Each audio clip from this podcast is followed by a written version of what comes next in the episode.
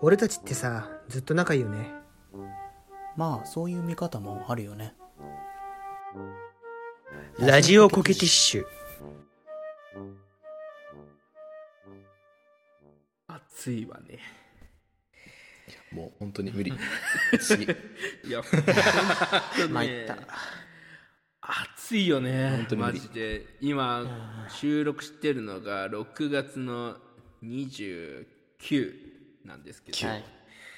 えいや我々先週末にあの、まあ、今今こうやって喋ってるメンバーっていうとその、まあ、ヌッキーを除くとそのゾマ以外がねあのラジ,、えーラジオコフィティッシュのメンバーがみんな東京に集結しまして一緒にえ飲んで騒いだんですよね。えまあ珍しいんですよね。久々いや本当ですごい久々だったよね。まああの俺とうーちゃんとターと伊勢神とあとはあの今までちょちょこちょこと話に出てきてる、えー、と a マイナー君と TK 君の6人で金曜日に飲んでて、でいやもう本当そのこのもともとねこのラジオコケティッシュの母体であるところのコケティッシュの会のねあの初期メンバーでもありますし、うん。そのねえ。メンバーたちが、まあ、全員で10人ちょっとぐらいいるんですけどその中で6人も集まるっていうのは本当に久しぶりのことでそういやありがたい。すごく楽しかったので、ちょっとねその辺りのことをちょっと振り返りながらこんなこと思ってたのとか、こんなことあったのみたいな話をしていこうと思うんですけど、うん。うんうんうん。まずその金曜日なんですね。だから、うんまあ、僕はもともとその日は休みだったんですけどそのうーちゃんとターはわざわざ休みを取ってくれてその金曜日にね。東京に集合しまして。ではい。もともとねあの別に一緒に行こうって決めてたわけじゃないんですけど俺とターはなぜか同じ飛行機で東京に行くことになって。そうなんだよ。驚いたよ。偶然。驚いた。うん。うん。たまたまね同じ飛あ行の機、うん、何時何分に羽田に着くよっていうのをさあのベンが教えてくれてあれ？その時間めっちゃ見覚えあるって思ったら 自分の航空券に書いてあったいやー。あれ？我々はねこうやって無意識下でも仲良くなっているということがね伺い知れます。ね、ね さすがやな。でまあ羽田に着きましてでまあその、それぞれ2人がそのホテルに荷物を置いたりとかねして、うんうんで、うーちゃん休みを取ってくれたうーちゃんと合流したんですよ中野で。中野です。ね。そうですね。であのうん、よかった中野。中野ね。いや僕は今まで中野1回だけ行ったことがあってでもその時はただただもう夜に飲み会に出るだ出るためだけに中野に行ったんですよ。だからそっかそっか。僕中野の雰囲気、雰囲気はなんとなく分かってたんですけどまあ、うんとにかく、まあ、雑多で飲み屋があってっていうイメージしかなくて、うん。で今回はまあ、まあ、お昼にねその中野に行って僕らみんなでそばを食べて、ね 中野ブロードウェイに行ったんですよね。行ったね。ね。うん。中野ブロードウェイってのは僕は言葉としては知ってたんですけどどういう場所か全然知らなくて。ね行ってみるとびっくりしましたね、あの建物は。いやーいいな僕やっぱりこうサブカルをね、なんとなく愛している人間たちにとっては聖地と言われるよく意味がよく分かったよ、うんうんうんうん。すごいですよね。そのまあこのこの一言でちょっと片付けるのは良くないと思うんですけどオタク文化のなんか求めるものは大体あるみたいな場所でしたよね、うん。いやあれはもうちょっいや驚いたとね。カルチャーショックでしたね僕にとっては。うん。なんだってなんかジャンルがねジャンルがいろいろありすぎるからねあそこは。うん。本当なんでもあるなと思って模型もあるし、ミニカーも置いてたし、同人誌もいっぱい置いてたし、なかなかああいうところは、まあ僕は広島からあまり出ないんで本当にああいうのは実物を見るのは初めてで、うんうん。僕があまりにも多分あちこちで足を止めてはこれすごいとかあれすごいとか言ってたからだと思うんだけど 30分フリータイムをね くれいたんだよねやまあでもそれはそれぞれのねあの行きたい場所とかは絶対異なるでしょうし今あんだけ広いから一個一個全部行ってたら少なくとも全然時間足りないし全員満足はしないからフリータイム取ったんですけどね。それが良かったですね。よかったよかった、あの僕はあの後本のあるスペースをあちこち回ってたんだけど、同人誌のとこもすごかったけど、昔のね SF 本とか絶版本がバーって並んでるところもあって、うんうんもうずっとテンション上がりながらね SF 本とか見て回ったりなんかクラシックとか文化論とかね、なかなか図書館にも置いてないようなジャンルの本がいっぱい置いてありました、すっごいすっごい良かった。いや僕はですねあのインテリなのであそこで ギリシア神話の本を買って帰りました。ああそうなんだ。う んちょうどちょうど購入している弁をね見ましたちょっとね。ああそうなんだ。ただちょっとあのうーちゃんに何買ったかちょっと隠しましたね。なんかこれでギリシャ神話買ったんだよって言ったらちょっとこうやってぶってんなインテリぶってんなって思われるのがちょっとなんかエロ本買ったような顔でカバンにしまいました逆にね。いややっぱりこうインテリは表には出ないですからああインテリどうしても出ないっていうやつですね。どうしてでも出せないあれとこう前の回を引っ張るのやちょっとね、じゃああの連続で撮ってるのね、前の回からなんか引っ張ってきておりますけど、そう。でまあでもねあの実はまあ私はそのフリータイム早々に終了しまして、そのうーちゃんが付き合ってくれたので、そこから中野駅の方に向かってね、私は喫煙所を探しながらうーちゃんと一緒に歩いていたんですけど。うんうんあの暑い中を。そうそうだからあの暑い中付き合わせたうーちゃんに大変申し訳なかったんですけどその昼にねやっぱ街やっぱまあ駅前のその狭い場所だけとはいえやっぱ歩いてみるとやっぱりまた僕が今まで知ってた薄い中の情報とは全然違う情報がねいろいろ入ってきて面白かったです。うんうん。そうそうそう。やっぱりね一回見るのとはね違うよね見るね。そうだね。聞いてる話百聞は一見にですよ。本当にね。まさしく。いや本当。しかも隣にはチリのプロフェッショナルのうーちゃんがいるわけですからね。本当ねうーちゃん横に置いて東京を回るのめちゃくちゃ楽しい。そううん。いいのよ。ちょっとレンタルしたい毎回東京行く時。いや便利に便利に使っていただいて構わんのよ。ね、おかげさまで楽しく過ごしてたんですけどその次にですね、えー我々は高円寺に移動しましてその高円寺もねうーちゃんが昔住んでた場所なんですよね実は。うん実はね。そう。であの私がもうめちゃくちゃ好きでたまらないツイッターでねあの犬の子犬の漫画を 出しているうかうかさんという方のね展示があってそれをちょっとね2人に付き合ってもらって見に行ったわけなんですけど、まあいやでもーよかったね。楽しかったですよね、うん。いやー そうですね。あの妹に妹にですねあのそれを伝えると何かお土産を買ってこいって言われたので、ね、あの巾着袋を私妹とお揃いで、えー買いました。色違いにはしなかったんだったっけ？そうなんです。結局同じ色のお揃いになりました。白の方が可愛かったですよね。うんそうね。可愛かった。いやーあれもう一個買っときゃよかったな。いいですよねやっぱり。うん。そう。僕も一個買ったんですけどねちょっともう一個持っときゃよかったと思って。ちょっと思ってます。いやそう。ででそれでも確かその展示とかを見終わって3時半か4時ぐらいだったかな？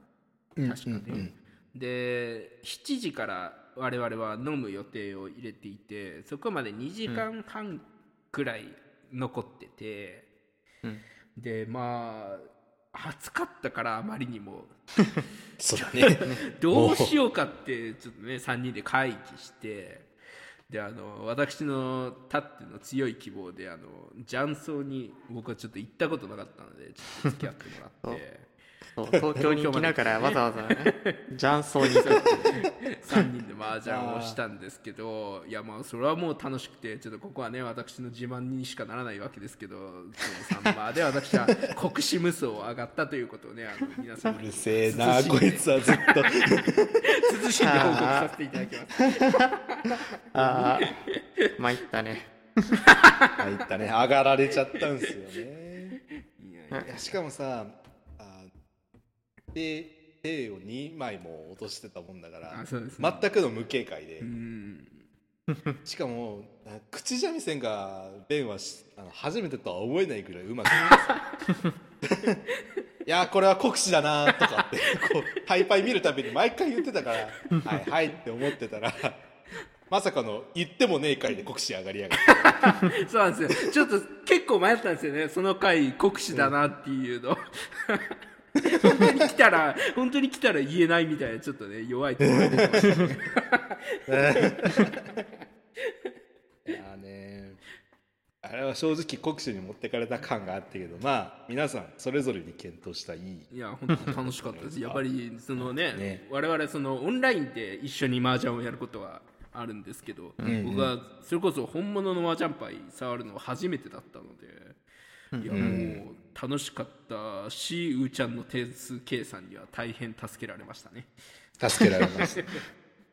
そうですね。俺も危ういとこあるからね。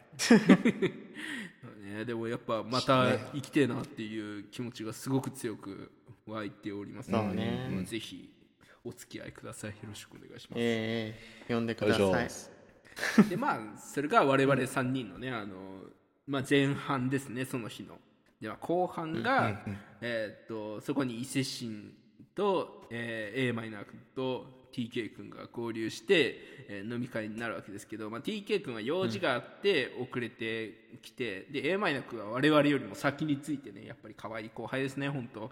偉いよね。で合流してで伊勢神はなんだかよくわかんないけどとりあえず遅刻したんですよね。ねなんだかよくわかんないけどちょっと15分ぐらい遅れてきたんだな、うん。そうね。そこは間違って間違ってないですね。そう。なんかふわっとした理由で15分ぐらい遅れてましたよね、はごめん間に合わねえわって。い、いや本当。でまあそうそうなってくると我々の話題はもう伊勢神の悪口一択になりますよね。そこの15分。濃密な15分で悪口言ってましたそうねですねも悪口言われるのに遅刻するのはなちょっと伊勢神もったいないなって思いながら悪口をね楽しく言ってたんですけど。いや悪口主体のコミュニケーションって本当だ男子校特有というか。そうですね。ね、ちゃんと正常な環境で育った人たちからしたらこいつら仲悪いんじゃないか一緒に飲んでるのおかしいんじゃないかって 思われますけど確かに。思われがちですけど。あの飲み会、まあ、その伊勢神が揃った後もねやっぱり悪口は続くわけでこれ こんないやギスギスは多分してないと思うんですけどしてないと思いたいが。悪口が飛び交う飲み会でしたよね。ちょっと別に伊勢神に限らねえからな悪口言われる対象。はい俺はベンに向かってくだらねえなとかそんなアホなバーカみたいなことよく言ってるし。そうですね。まあゾマの悪口はみんな口を揃えて言ってましたねやっぱり。はい。でまあそうなんですね。で結局そのそう結局っていうよりあのその飲み会の店はねうーちゃんがセッティングしてくれたんですけども本当に素晴らしい店でしたね。いやー美味しかったね。うん。いやいやいやーおすすめの焼き鳥店を選ばせていただきました、今思い返してもささみの昆布締めがめちゃうまかった、あるいやね焼き鳥のお店でそんな話してもあれだけど。昆布締めがやたらうまかったんだ本当に。いや本当焼きも仕込みもすごくいい仕事をしてる店でしたよね。いやもうあそこは何食べてもうまいと思ってるので、うまいね。どれ来てもうまいっつってたもんえーぜひまた行ってください。行きたい行きたい。でまあそう。でその中で TK 君がねちょっといろいろな事情があってゼミゼミのことであったりなんかいろんなことでちょっとどうしても遅くなってしまうのでもう飲み会の終わり30分ぐらいで合流してきたんですよ。で、うん。うんうん。その後まあとりあえず二次会行くじゃないですか。せっかくこう6人揃って、まあ、TK は遅れてきたとはいえねやっぱり30分で返すわけにはいかないですから。行かないですから、で、まあ、二次会行こうとなってどこで飲んだかというと公園で飲んでましたね我々は。10年前かな。なんかね。28歳でやることじゃねえんだよな。前もあったな。そうですね。なんか噴水というか池というかがあるような公園でねあのみんなでワイン席なんかいろいろ。席替えしようとしたら足元びちゃびちゃだったから。そうなんですよ 噴水みたいな池みたいなそっち行くわビチャーほとりに腰掛けて喋ってましたね。うん。ありえんよあれは。いやでもなんかやっぱ店の中ではそのまあ周りにお客さんがいるっていうこともあって、あんまりね恋愛とかの話をしていなかったんですけどその公園ではずっと恋愛の話してましたね、我々してたね。よく飽きないなと思ってました。いやいやいやいやいや。飽きることなんてないですからね恋愛にそうね。いやまあよくも飽きもせずあんな話できる。ないやいやいやいやちょっとねそこら辺はいろいろ文句が言いたいところはあるんですがまあとりあえずそれは封殺してまあ、長くなっちゃうのでそうですね。はい でまあもう本当喋り尽くしてまだちょっとねあの名残惜しいままとりあえずその日はもう終電で解散ということになりましたね。そうだね。ね。うん。本当に危なかったもんね。そうそう。ダッシュしたね。ダッシュで終電なんとかみんな間に合ってみたいな感じで帰ったんですけど、うん。えーっとそうですね。でその次の日は私ちょっとねそのまま名古屋に行ってリハーサルに参加しなきゃいけなかったのでそこをゴールしてなかったんですけど、その次の日はターと伊勢神とうーちゃんで、えーっと遊んでたんですよね。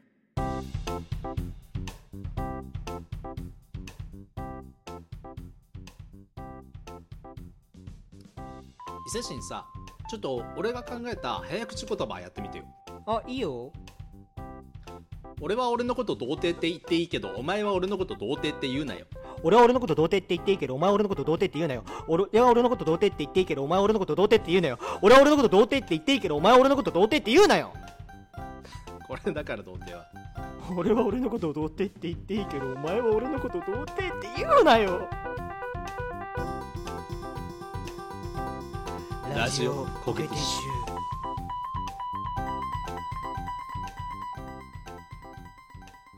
そうなんですよ。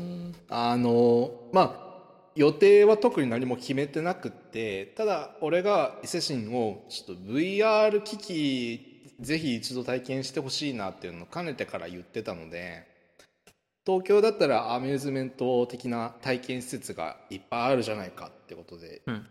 じゃあ一緒に行ってみるかと声をかけてお台場のねあの VR アミューズメントパークうんお邪魔してきまして、うん。うーちゃんもね誘ってうん。3人で行ってきたんですよね、行ってきました。俺もねはじ初めて行ったからね。うん。ん。あれ体験する時間は本当に10分15分ぐらいの短いもんだったと思うんですけど結構すごくない？うん。すごいと思うんだ俺、うん。あれ。あれはずあれやっぱり短い時間ではあったけどやっぱ面白いなと思ったし、うん、あれを確かにね実際に使ってねいろいろゲームやったりとかっていうのは楽しいだろうなってすごい思ったし。そのそのお台場の体験した VR はどういうものだったんですか？やっぱりあのちょっといやらしいビデオとかの VR だったんですか？いやらしいビデオを そんな公共の場所でやってないよ。多分。多分だけどそういうの多分ネットカフェとかに置いてあるやつで。あるのかな？ネットカフェに VR えー最近なんか VR 機器化してくれるところもあるって聞きましたけどまあそれ置いといて。これはねあのまああ3人で遊んでる時に割とこう多いことがあったんだけどとりあえず伊勢神主体に動かせてみようっていう。で置いてみて考えようみたいなのが結構多発しました。おですねもちゃにしてるじゃん、精神を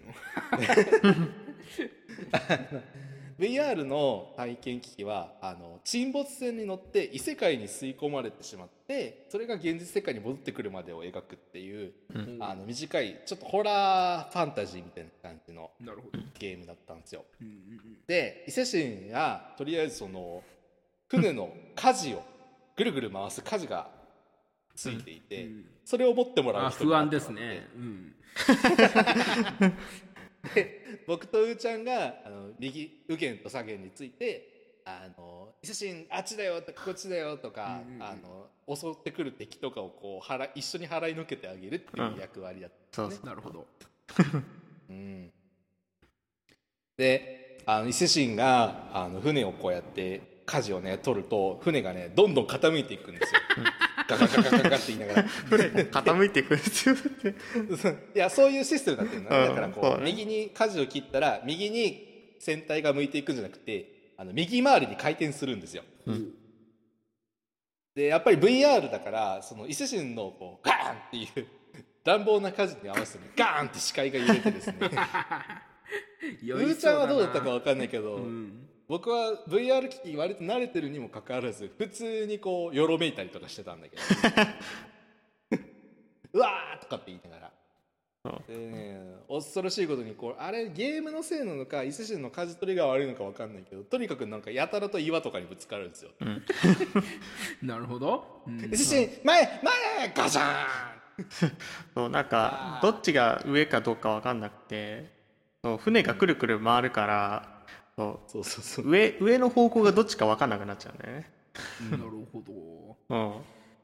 うんこう僕らも的確な指示は出せないけどただこのまま行くとぶつかるっていうのだけは分かって「伊勢神伊勢神!」って言うんだけど伊勢神はなんかこう黙々と舵をぐるぐるぐるって回して岩に向かって突撃していくいややっぱり伊勢神はですねあの船舶免許だけでなくやっぱ自動車免許も剥奪したいところですね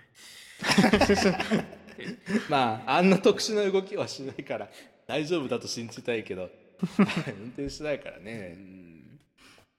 いやまあでもそんな感じでね、あの伊勢神の見事な舵取りによって、あの見事現実世界に戻ってくることができてよかったよかったと思うので あれをどうしたというのがまあ VR 経験でしたね。なるほど。よかったね。楽しそうではね、うん。うん、すっごい楽しかったんだけどあのなんか敵がね出てきてそれを手で触って追い払うっていうアクションだったんですよ。はいはいはい。でそれをやったもんだから次なんかシューティングみたいなのやりたいよねっていう話をして、うん。お台場近郊でね同じような VR 機器を探してたんですけどさすがになんか人気がありすぎてもうめちゃくちゃ予約がいっぱいで一、人しか空いてないっていうふうに言われちゃったもんだから さすがに伊勢神が遊んでるのを俺たち隣で見てるのはそんなに面白くないなと思ってその後スポッチャに行ったんだよね。うん。そう。そう。そうそうそうそう、はいはいお台場にね。体動かしてえなーってなって、なるほど。うん、VR はもうそこから全く出なくな登場しなくなるんだけど、普通にスポーツは運動してた。ね。ないろいろバッティングやったりとかあの、卓球のゲームやったりとかしてたんだけど、うん。一番しんどかったというか僕が疲れたのはあのローラースケートリンクが一番しんどかった。あれは全身痛くなるやつですね。そうなんだよ。なんかバランス取ってるとあちこちなんかダメになってきて、うーちゃんは割とそつなく滑ってたけどうーちゃんうまそうだなローラースケートとか 僕も滑るは滑れたんだけどとにかく転倒の恐れが強すぎて あのあまり気持ちよくは滑れなかったんだけど。なるほど。やっぱりというかなんていうか伊勢神がど下手くそで。ああ下手そうですよね。バランス取るのいろんなことの 言わんでね伊勢神がね滑りたいって言うからみんなで滑り始めてそうでしたね。僕とうーちゃんが一周して戻ってきたら伊勢神が5 0ンチぐらい進んでる。伊勢神滑らないの？みたいな。でもでもあの終わりぐらいにはあの割と壁離れて走ってましたよちゃんと。うん。伊勢神とはいえ学ぶんですね。なん。なんかかね二人していろいろアドバイスをしてね、なるほど。そう。なんかあのうちのさ中学生か高校生かどっかでスケートリンクに行ったことが多分あったと思うんですけど。あったあったあった学生の時に。ありました。そう。ありましたね。あのその時その時多分あの伊勢神なんか34時間ぐらいやって全然ダメだったから今回少し滑れるようになってよかったって言ってました、うん。そのチャレンジ精神はやっぱりね褒めたたえたいですね。大事だね、うん。ちょっとまあでもやつはしっかりあの満足げに帰ってったんでよかったんじゃないかなと思います。なるほどなるほど。うん、でもあれでおかげで結構疲れましたね。そうなんだよ。もうあのね翌日体の節々が痛いのなんのって。わかるわかるわかる。もう本当俺もマジでドイツドイツのスケートの話したっけ？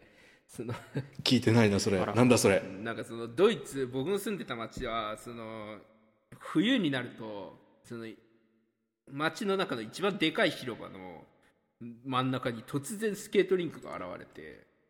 おおで移動スケートリンク？そうスケートリンクがねあの何でもない広場に突然現れるんですよ。あのクリスマスマーケット。ああなるほどね、でそこでまあその友達たちと飲みながらスケートをして僕僕も全然実は滑れないんですけどまあでも転びながらも滑って2日間全身が全部痛かったですね。23時間ぐらいしか滑ってなかったんですけど。なんか使わねえ筋肉使うんでしょうな、あれな。あれはきついですね。あれはきついんですよ。多分やつも同じことになったんじゃないかなと思っとるんですが 勝手に。ね。スポッチャー行った後その後だったっけな、うん。あのうーちゃんの車にね乗せてもらって東京の街を車から見たんですよね。うん。いいですね。そうだね。まあで明治通りの、そうだね、うん。車がやたらと治安悪かったけど。うん。いやーいろんな車がいるもんでね。もう割り込む車だ急に曲がる車だね。もうそういうのばっかしですから。まあそうですマナーの悪い車がやっぱり目立っちゃいますからね。どうしても。目立っちゃうからね。でも車から見るそのなんだっけスクランブル交差点とか、うん。新宿の街並みっていうのはかなり新鮮で良かったですね。なるほど。そうそうそう。そうわざわざ明治通りを外れてあえてスクランブルの真ん中を抜けていって大人の中を抜けていった。でで道玄坂を登るとか。楽しそうですね。なんかよくわかんないけど。がうんでで新宿三丁目のど真ん中の交差点を通って池袋の方伊勢に行ったり神とか。を新宿三丁目に落としてみたいな感じですよね。あー。落とさなかったうんなそこまでこでここまで来れるかなみたいな。うん。いやなんか1週間ぐらい口聞いてくれなさそうですねそんなことしたら。さすがにそれで今日 いねえのかな。言うのそれ伊勢神今日収録サボってるんですよね。なんでかは僕知らない。ですそうだったが無意識に落としてたかもしれない。新宿三丁目でなねちょっと痛い経験したのかもしれないですね。そっか。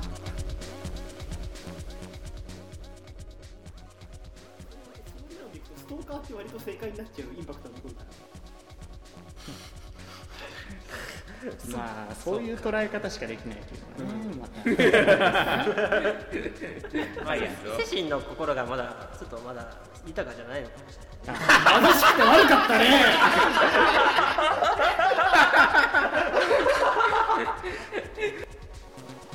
ラジオコケティッシュ。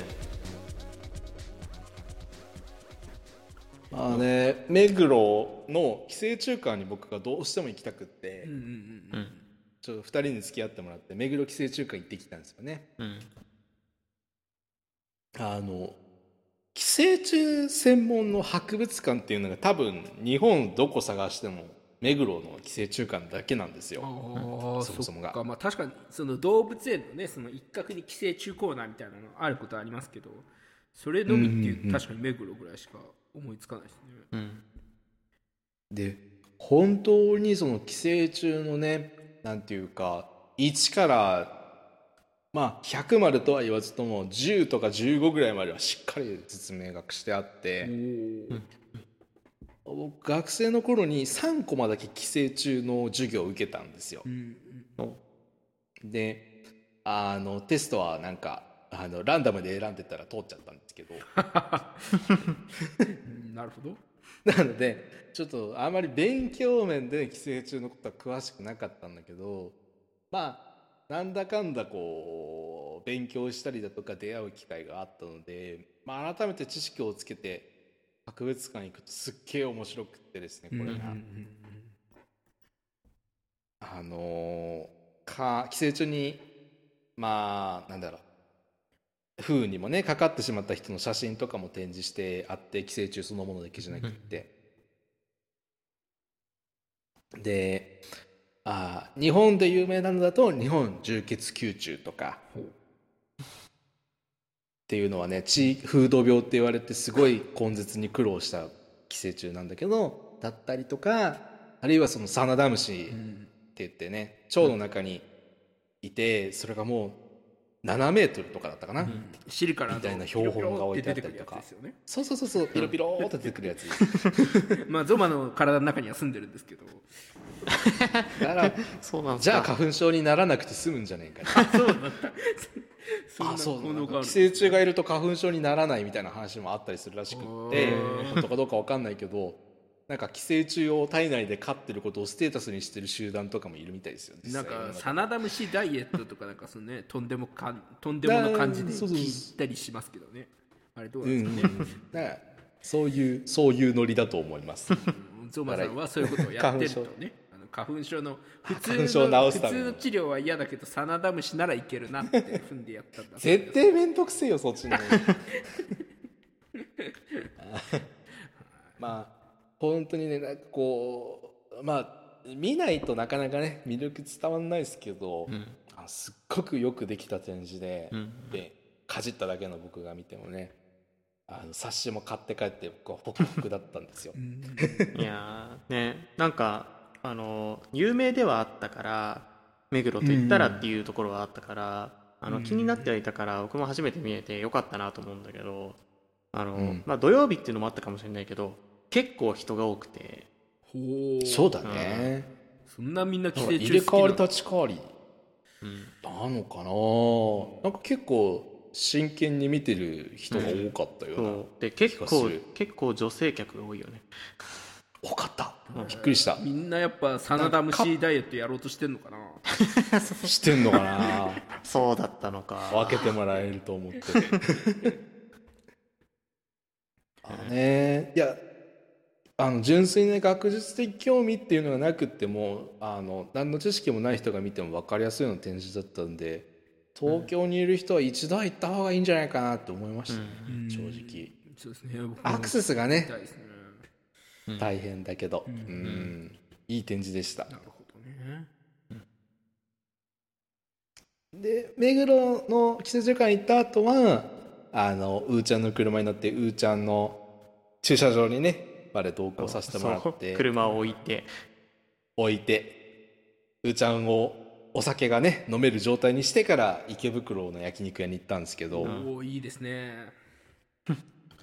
まあさすが土曜の夜池袋の焼肉屋えらい混んでてですね。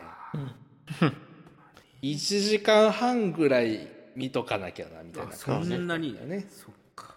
そうね。予約していくべきでしたね。ねでそしたらなんか伊勢神が水族館が俺を呼んでる気がするって言い始めて。は？い。当たりが強い。ごめんなさい。ちょっとよくわかんないこと言ってるなと思って。寄生虫みたいなやつがね。僕らもちょっと大混乱しながら。え？いやまあでも水族館だったらほらあるんじゃなかったっけ？池袋ほらあのビルの方にさみたいな感じで、じゃあちょっと伊勢神水族館まで案内してよって言って先頭を歩かしてみたんですね、行けた。え？いやまあ。拍子抜け。うん。行けた。行けないで欲しかったですねやっぱりそれ。どうせだろうね、池袋の池袋の風俗街に飲み込まれて行ってほしかったところなんですけどそしたら伊勢神を置いていくんですけどね。同じビルの中それはいけますよさすがに。あの表示がすっごい分かりやすかったんで、あの時々こう立ち回って左右とか見てらっしゃったけどまあなんかうまいこといけました。それはちょっとねいけますねさすがに、うんやつも成長してるんだなっていうところを我々見て、まあねとはいえ。なんかつまんねえなーって言いながらたどり着いたんですけど、ただね残念ながら池袋の水族館なんか入場制限的なものをやってたんですよ。はいはいはいはい。あの一度に入場できる人間を限ってチケットを前売りで販売してますと、なるほえー当日券もあるけど数は限られてますみたいな感じでで次入れるのは何時？って聞いたら1時間後みたいな感じ。で焼肉行けるわ。もならなかっなっちゃったのでうん。うん。やめとったん。ですね、隣にプラネタリウムがあったん。でプラネタリウムでも行くって言って覗いてみたらそれもなん。か次始まるの1時間後っていうことだったん。であーって言って残念ながらまあ、男3人でプラネタリウムもどうかとは思いますけどね、うん。いやまあ近くにあったんで。まあまあやることなければね何でもやりたいですよね。ね。うん。うんあのちょっとこう伊勢神の呼ばれてる予感っていうのは全くの大外れ間違いでしたねなっていうことで戻ってきて、でなんかガチャガチャの森とかも寄った後で、結局時間が余ったから僕ね本当にアホなことにね泊まりの旅行だっていうのにカバン一つ手提げカバン一つしか荷物持ってってなくて、ドン引きしました僕は。服がなかったんですよ。うん。空港で「あ荷物預けたの?」って言ったら「いやこれが全部だよ」って言われたら、大丈夫かなこの人」って思ったんですよ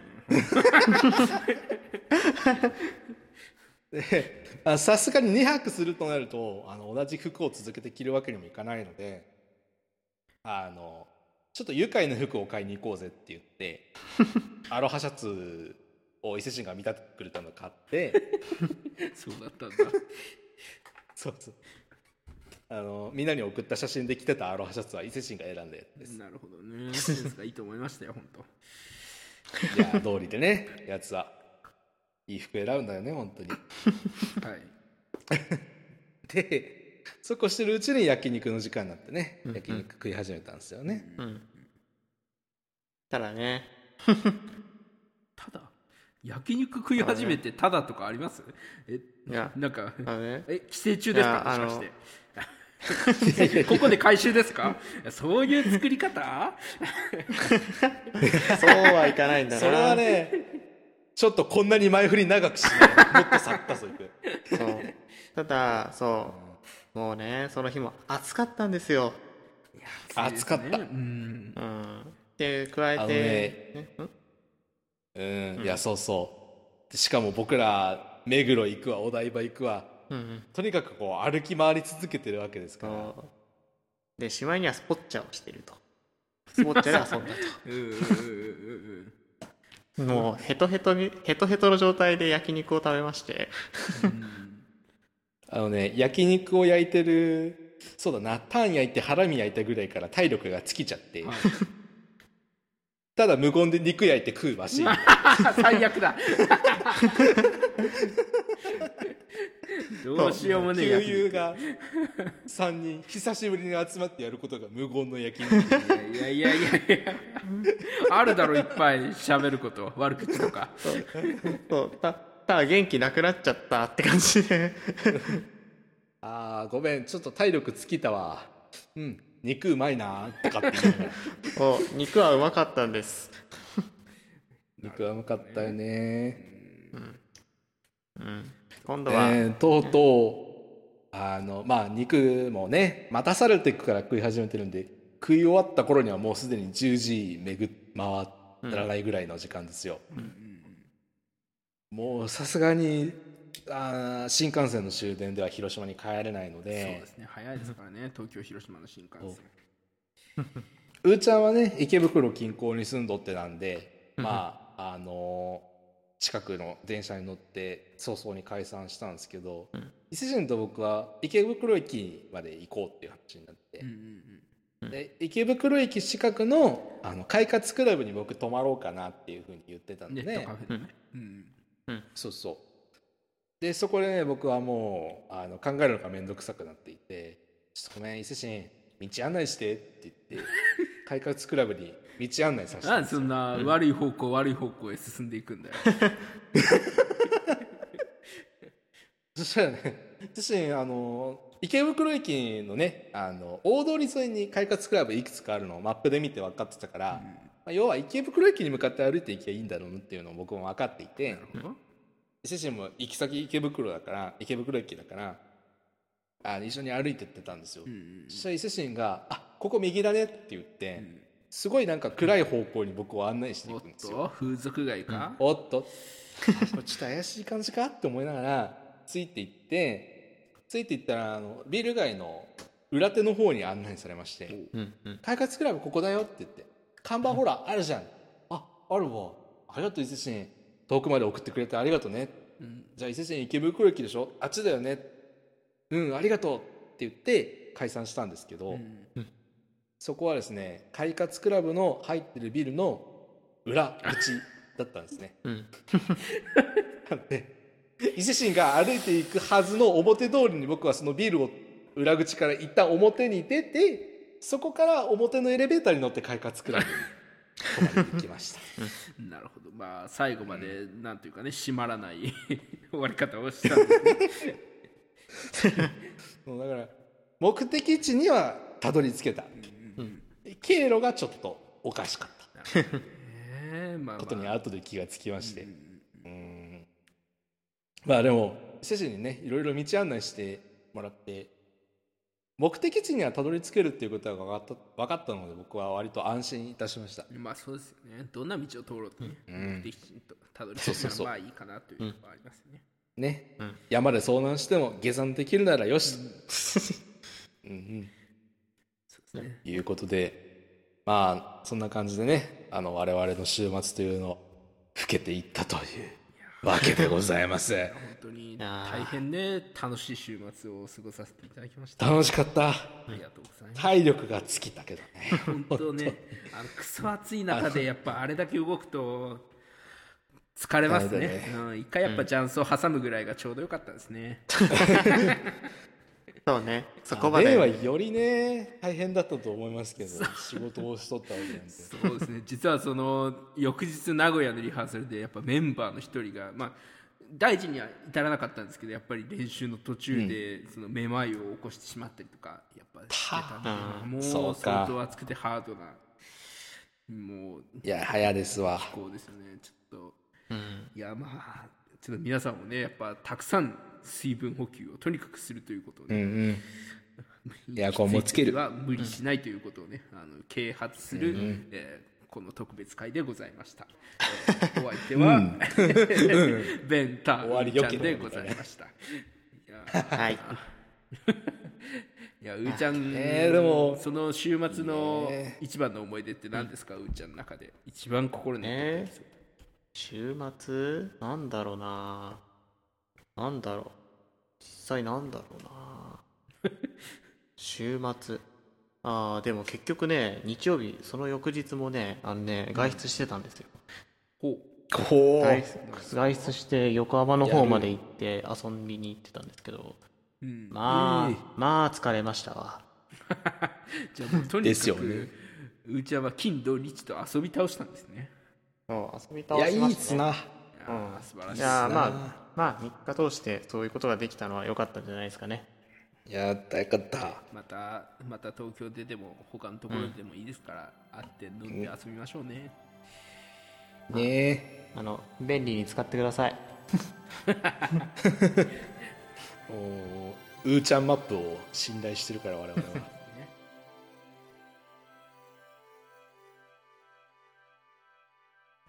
ラジオコケティッシュ